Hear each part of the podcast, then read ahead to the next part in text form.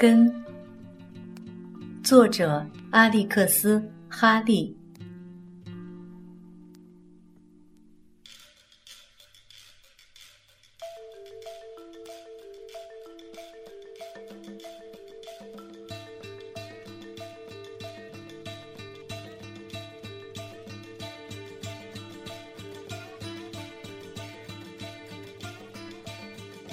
第六章。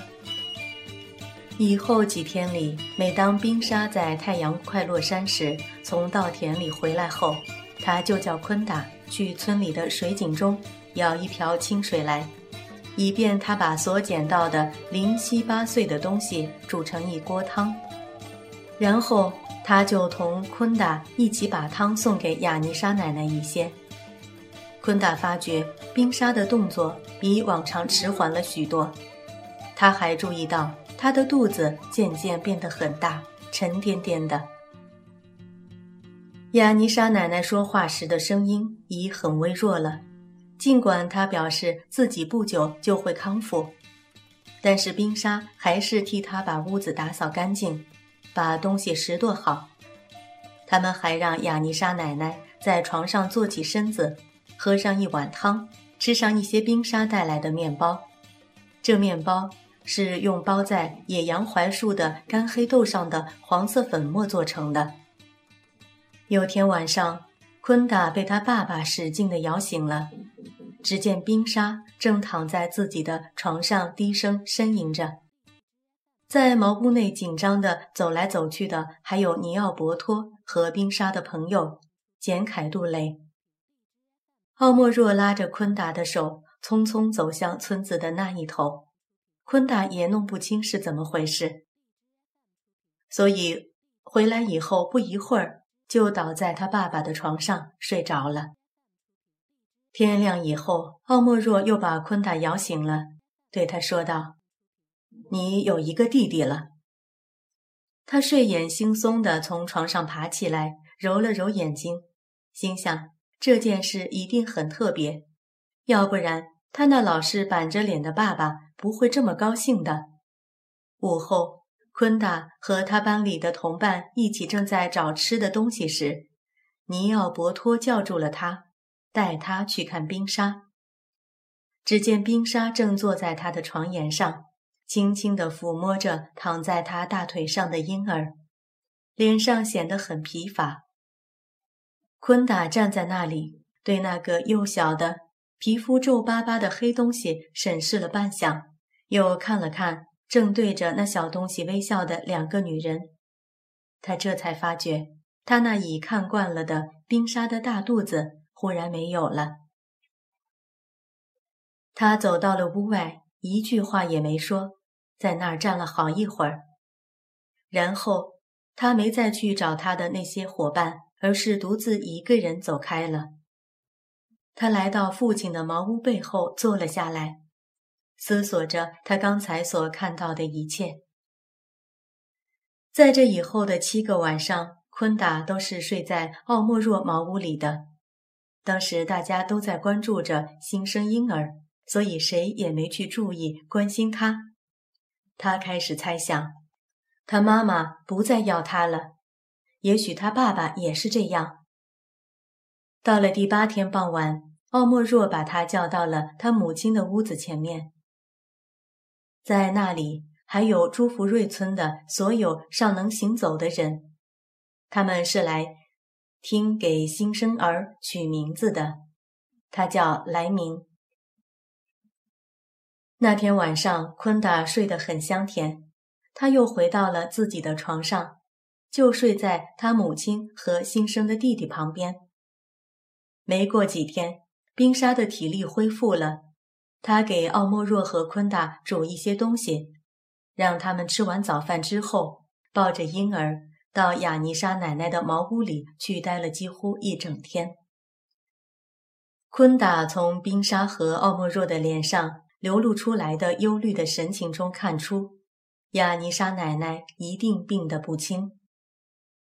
几天后的一个下午，他和同班级的小伙伴们。正外出采摘刚成熟了的芒果，他们把那橙黄色的厚厚的果皮在就近的石头上擦破以后，就咬开那果实的一头，一面捏挤，一面啜吸里面又软又甜的果肉。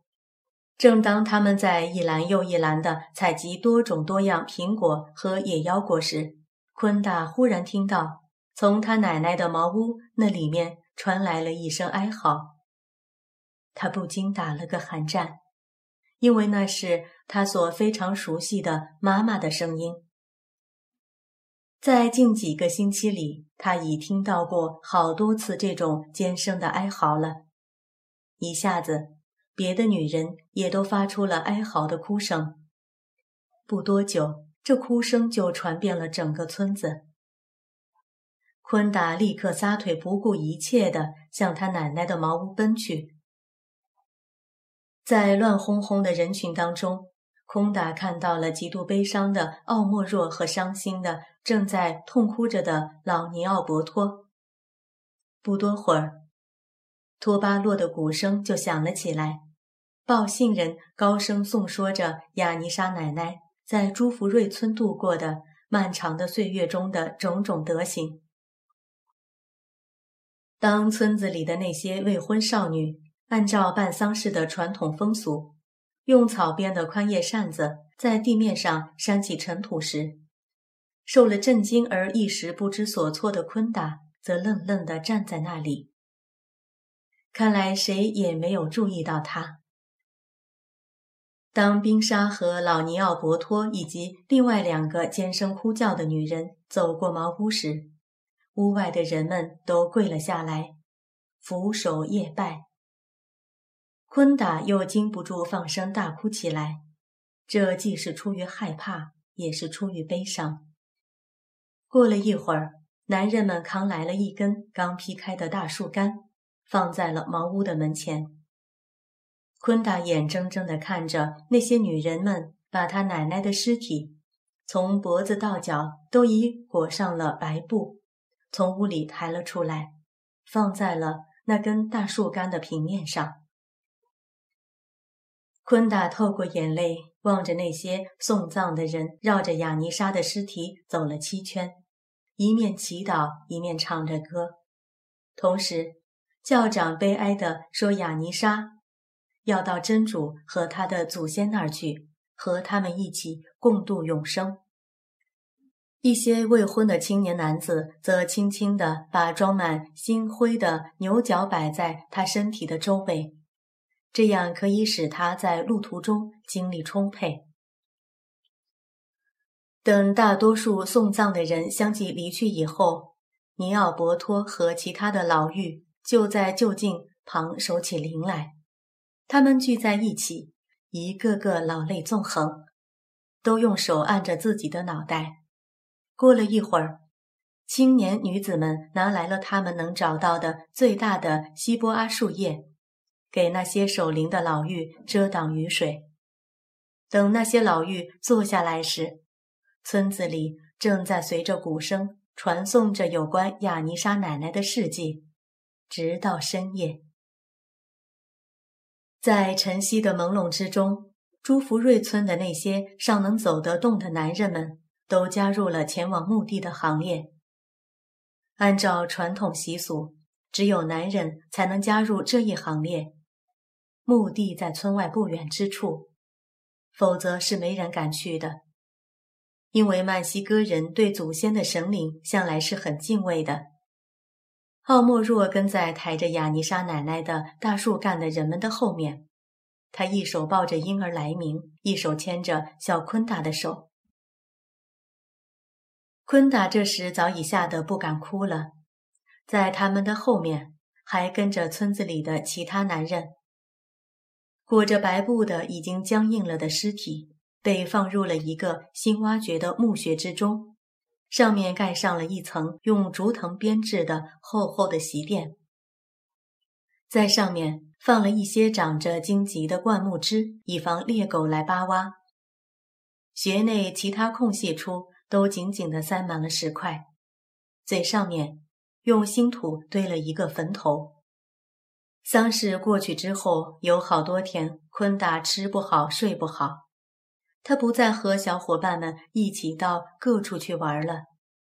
他悲伤极了，一只奥莫若在一天晚上把他带到了自己的茅屋里，在床边，他以从未有过的亲切温柔的声调，对他的儿子讲了一些话，至此才减轻了他的一些悲伤。他说：“每个村子里都居住着三类人，第一类就是那些你看得见的人，他们走路、吃饭、睡觉、干活。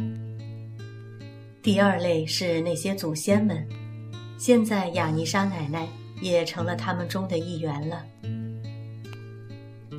那么第三类人是怎样呢？”